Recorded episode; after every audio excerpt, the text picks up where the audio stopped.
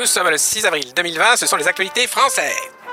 La France va sans doute connaître en 2020 sa pire année de récession économique depuis la fin de la Seconde Guerre mondiale en raison du coronavirus, a estimé lundi le ministre de l'économie Bruno Le Maire lors d'une audition par la Commission des affaires économiques du Sénat. Le chiffre de croissance le plus mauvais qui a été fait par la France depuis 1945, c'est en 2009, après la crise financière de 2008, moins 2,2%. Nous serons vraisemblablement très au-delà cette année, a affirmé le ministre. Le bilan de l'épidémie dépasse désormais les 8000 morts en France et si le rythme des décès et des hospitalisations en réanimation semble ralentir, la vigilance reste de mise sur le respect du confinement. Des nouvelles de l'étranger. Le Premier ministre britannique Boris Johnson est hospitalisé pour cause de Covid-19. Le Premier ministre a passé une nuit tranquille à l'hôpital St. Thomas à Londres et son moral est bon. Il reste à l'hôpital en observation, a déclaré à la presse son porte-parole répétant que le responsable âgé de 55 ans restait aux commandes du pays. Étranger encore Dans les jours à venir, l'Amérique va supporter le pic de cette terrible pandémie. Nos combattants dans cette bataille à la vie et à la mort sont les incroyables médecins, infirmiers et personnels de santé en première ligne, a affirmé dimanche soir le président Donald Trump. Nous savons que nous devons atteindre un certain seuil qui va être horrible en termes de morts pour que les choses commencent à changer. Nous arrivons tout près de ce point-là maintenant et les deux prochaines semaines vont être, je pense, très difficiles à juger le leader du monde libre. L'Argentine reporte le paiement de 9,8 milliards de dollars de dette à 2021. Le gouvernement du président argentin Alberto Fernandez s'est libéré de son obligation de payer avant le 31 décembre des obligations libellées en dollars. Un décret publié au journal officiel au moment où le pays est confiné et voit son économie fortement affectée par le coronavirus. En France, les travailleurs et travailleuses du sexe demandent au président Macron un fonds d'urgence. Un fonds d'urgence doit être créé afin de permettre un revenu de remplacement le temps du confinement sans condition de régularité de séjour, écrit dans une lettre au chef de l'État, la Fédération Parapluie Rouge qui réunit les associations de santé communautaire des travailleuses du sexe. Vous écoutez les actualités françaises, restez chez vous et attendez les nouvelles. Top. Bonjour à toutes et à tous, merci d'être présents pour ce nouvel épisode de La République en confinement. Euh, bah, on compte plus les jours comme d'habitude. Salut Antoine, ça va? Salut Alexis, ça va bien et toi? Bah écoute, ça va. Aujourd'hui, on est avec Raphaël et Raphaël, E, deux professeurs qui euh, ont vécu euh, le confinement et, et l'arrivée. Bonjour, vous allez bien? Bonjour. Bonjour, oui. Alors merci d'être avec nous pour témoigner. L'idée c'est de donner la parole euh, à ceux qui sont euh, en deuxième ligne, en première ligne, euh, essayer un peu de comprendre comment ça se passe. J'aimerais que vous nous racontiez comment s'est passée cette mise en, confinement finalement assez improvisée à l'époque où on a tardé à fermer les écoles alors qu'on savait pertinemment que c'était potentiellement des, des foyers d'infection extrêmement vivaces. Euh, Raphaël, est-ce que tu peux nous en dire un mot? Oui, alors euh, effectivement, c'est vrai que ça, on, a eu une petite valse hésitation hein, qu'on a tous constaté. Euh, notamment, la, dernière semaine a clairement été de trop puisque nous avons été nombreux à être contaminés. Alors, au niveau de l'équipe enseignante, évidemment, on n'a pas de retour pour les élèves. On ne sait pas qui a été contaminé. D'autant plus que chez les jeunes gens, c'est pas forcément les symptômes ne sont pas forcément euh, visible. Mais en, tout cas, euh, il y a eu euh, des ordres contradictoires de, confinement pour des élèves qui revenaient de zones à risque, qui ont été d'abord priés de rester chez eux, puis autorisés à revenir. Et euh, clairement, au bout de la première semaine, on a été un certain nombre à être confinés, à être contaminés. Et on a les chiffres, les, syndicats ou, l'éducation nationale a les chiffres de nombre de professeurs qui, sont euh, porteurs. je sais qu'on n'a pas les tests au général, mais euh, je sais que par exemple la RATP essaye de tenir, les, syndicats du transport, de tenir un, chiffrage par rapport à ce qu'ils savent. Hein. donc il y en a beaucoup plus qui ont le virus. Est-ce que vous avez des chiffres au niveau de l'enseignement? Moi, je, je, pense que c'est compliqué parce que euh, étant donné qu'on n'a pas les tests, euh, pour un certain nombre d'entre nous, euh, dès lors que la, situation ne présentait pas de caractère d'urgence, fort heureusement pour nous d'ailleurs, bah, on n'a pas été testé. Donc on, imagine qu'en cette période de forte contagion, il y, a, une grosse probabilité qu'on ait eu le virus et non pas une, une grippe lambda. Mais on ne peut pas en être certain. Raphaël, c'est pareil, euh, vous avez été euh, bah, porteuse du, virus, mais sans test, donc euh, c'est une probabilité du fait des symptômes, mais il n'y a, pas de, a pas eu de test pour vous non plus. Aucun test, non, c'est juste suspicion Covid, et puis vraisemblablement les médecins de ville, donc le signal quand même à l'ARS. Et comment ça s'est passé, vous, les, quelques jours avant le, confinement Vous étiez déjà malade ou comment, comment ça s'est passé avec les, classes? Alors moi, oui, je, curieusement, je m'étais arrêtée un petit peu avant. Euh, parce qu'en fait j'étais très anxieuse, euh, j'avais ces élèves qui avaient en face de moi, qui éternuaient sur moi, etc. Enfin bon, j'étais peut-être un peu dans la parano et je me sentais pas du tout en sécurité, j'avais fait plein de tensions, etc. Donc j'étais allée voir le médecin pour qu'il m'arrête deux trois jours avant le confinement. Alors heureusement, les, écoles euh, ont, arrêté puis le, le confinement généralisé. comment ça se passe aujourd'hui la, la, continuité pédagogique? On a vu qu'il y avait des problèmes qui avaient été totalement oubliés, notamment l'accès au numérique de certains élèves qui n'ont pas forcément un ordinateur à la maison ou un accès Internet. Euh, comment vous, vous avez euh, mis en place la, la continuité pédagogique, Raphaël? Alors moi, j'ai pas fait euh, de, de flonflon, d'esclandre, etc. Je suis juste allée donner des cours sur Pronote et à lire du travail, beaucoup de travail en autonomie. Bon, je suis en lycée, hein, donc aussi les terminales, les premières, etc. Et puis je leur ai donné mon adresse mail pour qu'ils m'envoient leurs travaux. Et j'avais l'intention de noter. Et puis euh, dernièrement, Monsieur Blanquer a dit qu'il fallait pas noter le travail en confinement. Donc là, pareil, on est totalement euh, démunis par rapport à ça, et également démunis aussi par rapport aux oraux de français. Personnellement, je suis prof de lettres. Qui, doivent être maintenus et que, je, à mon sens, je pense que ça ne sera pas maintenu. Donc, oui, on a essayé de faire au mieux, de faire la continuité, etc. Les élèves, certains n'ont pas le, de, de matériel.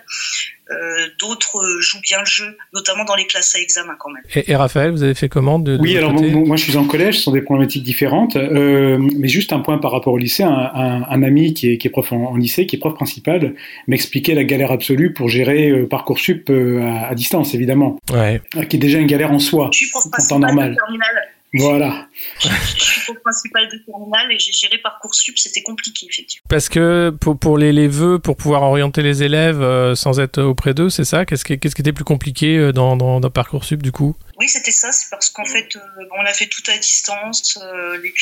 Comme le confinement est arrivé au moment où on aurait dû vérifier justement tous les vœux. Bon, après, voilà, on s'est débrouillé parce qu'on a les adresses, mais c'est vrai que c'était pas simple. Normalement, c'est quelque chose qui se fait quand même dans l'établissement, avec le chef d'établissement, etc. Et comment vous avez pris euh, l'un et l'autre la, la, déclaration de la porte-parole euh, de ces professeurs qui devraient aller cueillir des fraises? Faut-il encore faire des commentaires sur les déclarations de Sidet Sibeth Ndiaye, je ne sais pas. Elle est plus discrète, elle a changé son équipe, elle est un peu plus discrète, on a l'impression qu'il y, y, a eu un petit changement de ton quand même, mais c'était la dernière grande sortie hein, de, de Sibeth quand même, les professeurs au champ. Oui, il semblerait que ça allait inciter à la modestie, là, cette déclaration. Cette, euh, cette porte-parole, j'ai l'impression qu'à chaque fois qu'elle parle, en fait, c'est toujours pour dire des, des, des énormités, euh, comme pour le port du masque, elle avait dit qu'elle-même ne, ne, savait pas porter un masque, enfin, vous voyez, donc c'est toujours des choses complètement débiles. C'est assez, assez vrai. Vu de l'extérieur, ce qu'il y avait de, fou, c'est que votre, votre ministre euh, a, toujours mangé son chapeau, c'est-à-dire qu'il annonçait quelque chose et entre 24 à 48 heures, il se passait exactement le contraire. Euh, c'est très compliqué de, naviguer à vue comme ça avec des instructions qui euh, risquent de changer. Comment, ça s'est passé? Oui, oui. Alors effectivement, hein, nous, euh, la, fermeture des établissements a été annoncée le jeudi soir. On n'a eu euh, aucune info au préalable, simplement on nous a pressé euh, tout dernier moment d'assister à des, réunions pédagogiques de, formation sur le, la continuité pédagogique à distance, donc avec euh, en effet le, l'idée qu'il fallait être prêt, mais tout en nous maintenant euh, totalement dans, l'ignorance de, des décisions qui seraient prises. Et ça, euh, aujourd'hui, est-ce que vous avez plus de visibilité sur la sortie euh, du, du, du, confinement? Ou c'est un flou artistique? On parlait des euros du bac de français, par exemple. Non, je crois qu'il n'y en a pas, euh, mais euh, précisément là aussi, le, ministre maintenant est beaucoup plus prudent dans ses déclarations. C'est-à-dire que le, matin même de l'annonce de la fermeture, il nous assurait encore que ce ne serait pas le cas. Donc je crois que maintenant, il, fait attention à être beaucoup moins affirmatif euh, et il dit réouverture au mieux début mai. Ouais, au mieux. Et, euh, et rien rien ne dit en fait que euh, l'année scolaire va pouvoir reprendre. Donc ça, va être en fait au, au, coup par coup, j'imagine, en fonction des régions, en fonction de, ce qu'il en est. Euh, mais euh, mais vous n'avez pas aujourd'hui de, de directive particulière. Non, on n'a aucune info. Hein. C'est évidemment l'improvisation euh, qui qui joue à plein. Mais bon, pour le coup, là, on peut difficilement leur en tenir rigueur puisque personne ne connaît l'évolution possible. Jean-Michel Blanquer a lancé, parce qu'il il, s'ennuie, j'imagine, donc il lance des opérations. La dernière qui m'a beaucoup amusé, c'est l'opération euh, Vacances apprenantes. Je sais pas si vous avez vu ça. où il était interviewé par un journaliste qui lui demandait en quoi ça correspondait, et il y avait deux choses qui étaient, euh, qui étaient étonnantes. Le premier, c'était, il expliquait que vacances apprenantes, c'était des vacances où il y avait des devoirs, mais pas trop. Donc ça, c'était, je trouvais ça extraordinaire. Et surtout, qu'ils ont découvert, à cause du confinement, qu'il y avait des inégalités sociales face à l'apprentissage, face à l'éducation, et qu'il allait y avoir du soutien pour certains élèves. Alors, est-ce que c'est uniquement un effet d'annonce, ou est-ce qu'il y, a des choses qui, euh, qui, vont vraiment exister euh, votre, vu de votre côté? Bah, écoutez, c'est effectivement euh, la consigne a été passée là aussi à la, à la veille des vacances, hein, puisque nous, nous sommes la première zone, nous sommes en vacances depuis vendredi, et donc euh, la, la, la, veille des vacances, on nous a demandé euh, de, de, nous porter volontaires pour un, du soutien aux élèves les plus en difficulté pendant, pendant la, la, deuxième semaine des vacances. bon, là aussi, ça relève un petit peu de, de l'impro, hein, évidemment. maintenant, c'est vrai que oui, ils se rendent compte d'un certain nombre de choses. Moi, j'ai trouvé très intéressant l'article, je ne sais pas si vous l'avez lu, de, Cécile Boulaire, qui est maître de conférence euh, à l'université de Tours, et qui a, écrit un article dans lequel elle, détaille bien, alors c'est encore avec des problématiques différentes, puisqu'elle c'est dans le supérieur, euh, évidemment euh, au, collège en termes de, d'interaction et d'autonomie de, des élèves, c'est beaucoup plus compliqué, mais, mais je trouve qu'elle explique bien tout le surcroît de travail que, que ça, ça, tout ça suppose.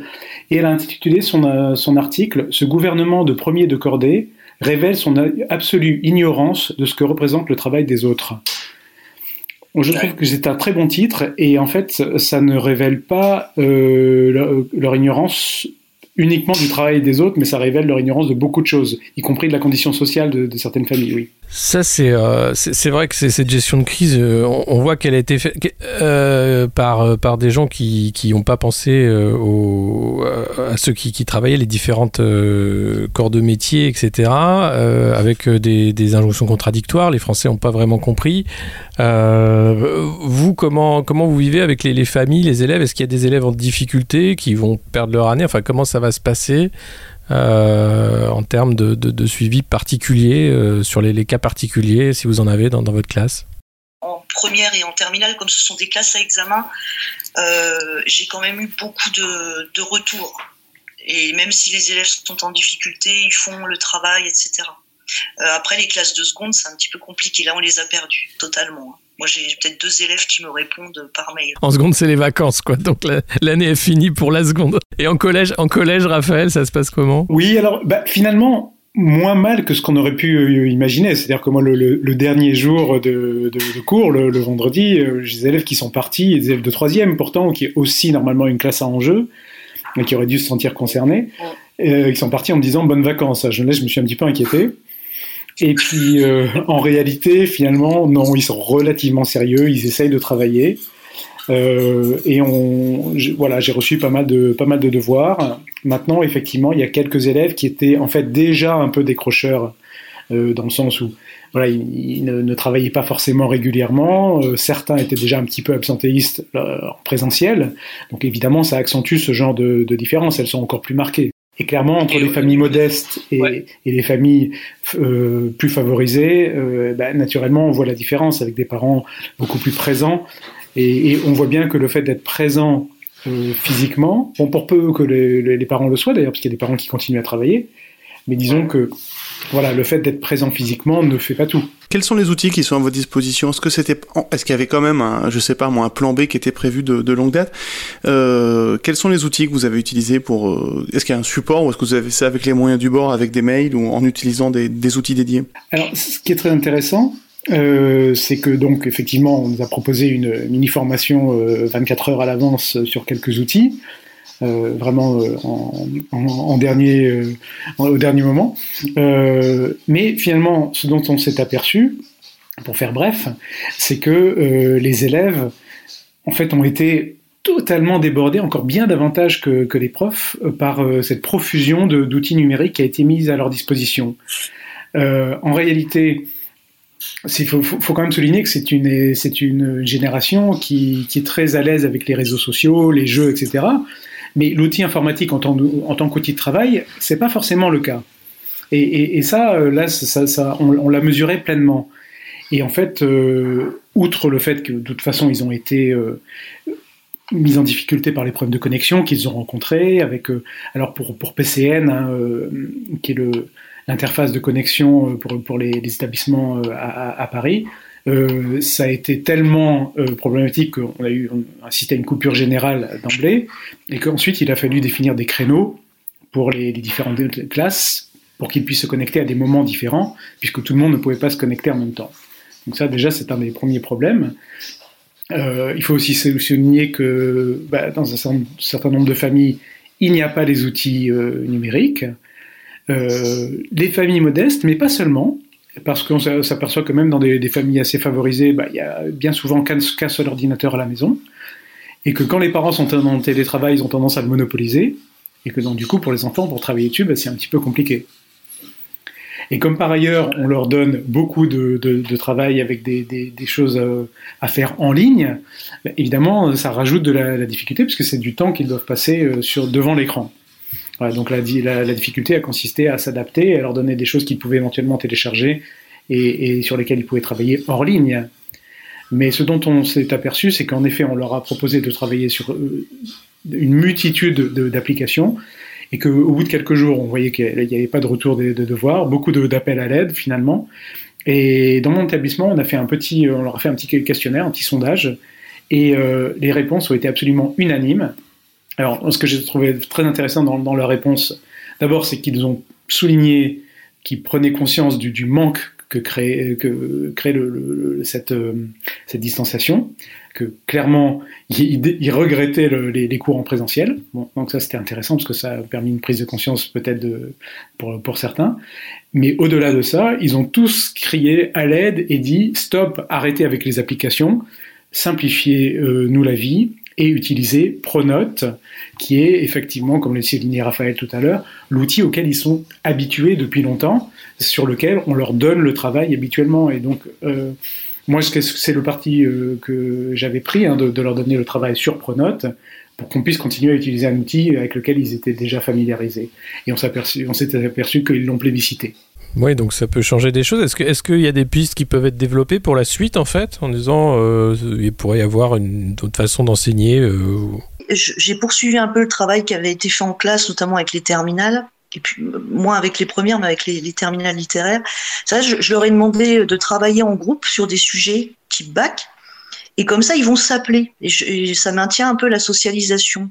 Et après, ils vont m'envoyer leurs devoirs qu'ils auront fait euh, chacun. Euh, euh, enfin voilà, c'est un travail de groupe, mais ils vont m'envoyer leurs devoirs deux groupes par quatre, chacun aura. Moi, j'ai pensé que ça pouvait être intéressant pour au moins aussi que les, les, jeunes s'appellent. Ils souffrent énormément. Bah, alors, je, sais, euh, pour avoir des ados à la maison, ils sont quand même pas mal sur des groupes Snapchat de classe euh, ou, euh, ou sur Instagram où ils, échangent encore pas mal avec les, leurs, euh, leurs amis de la classe, et la classe en entier d'ailleurs, puisqu'ils avaient déjà ça avant le confinement. Donc eux sont quand même déjà ont une habitude d'utilisation des réseaux qui fait que ils, finalement c'est une continuité quoi, d'une certaine façon. Mais là, ça, comme je leur ai dit, c'est pas pour raconter sa vie, c'est pour travailler.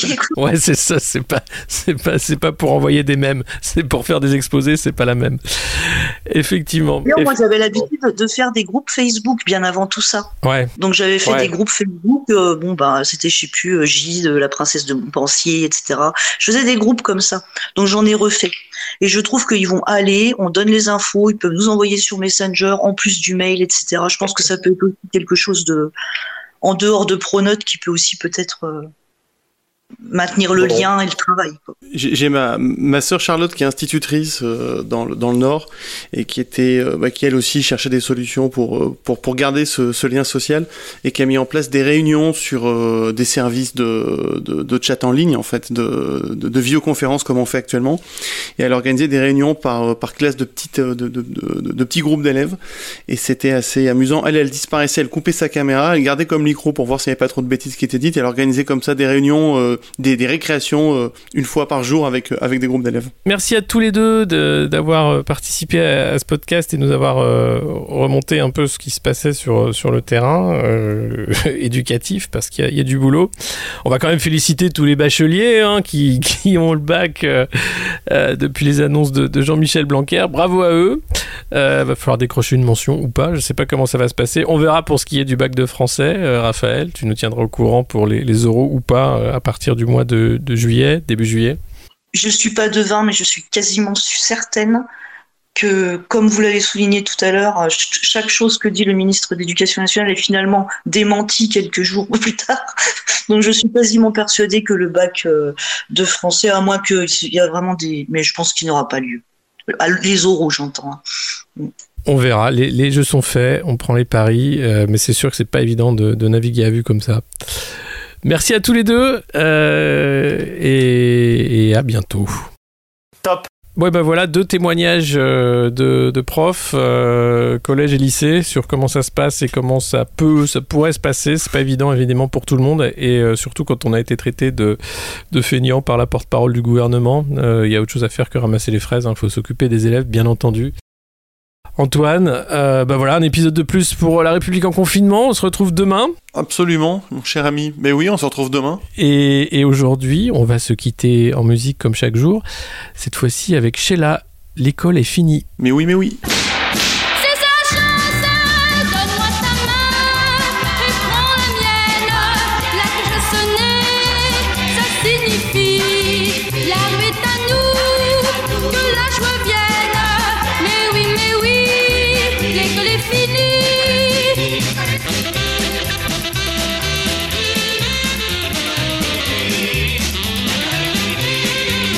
Donne-moi ta main et prends la mienne.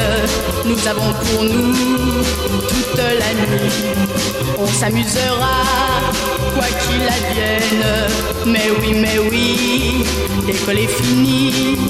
Au petit matin, devant ta crème, nous pourrons parler de notre vie. Les tableaux.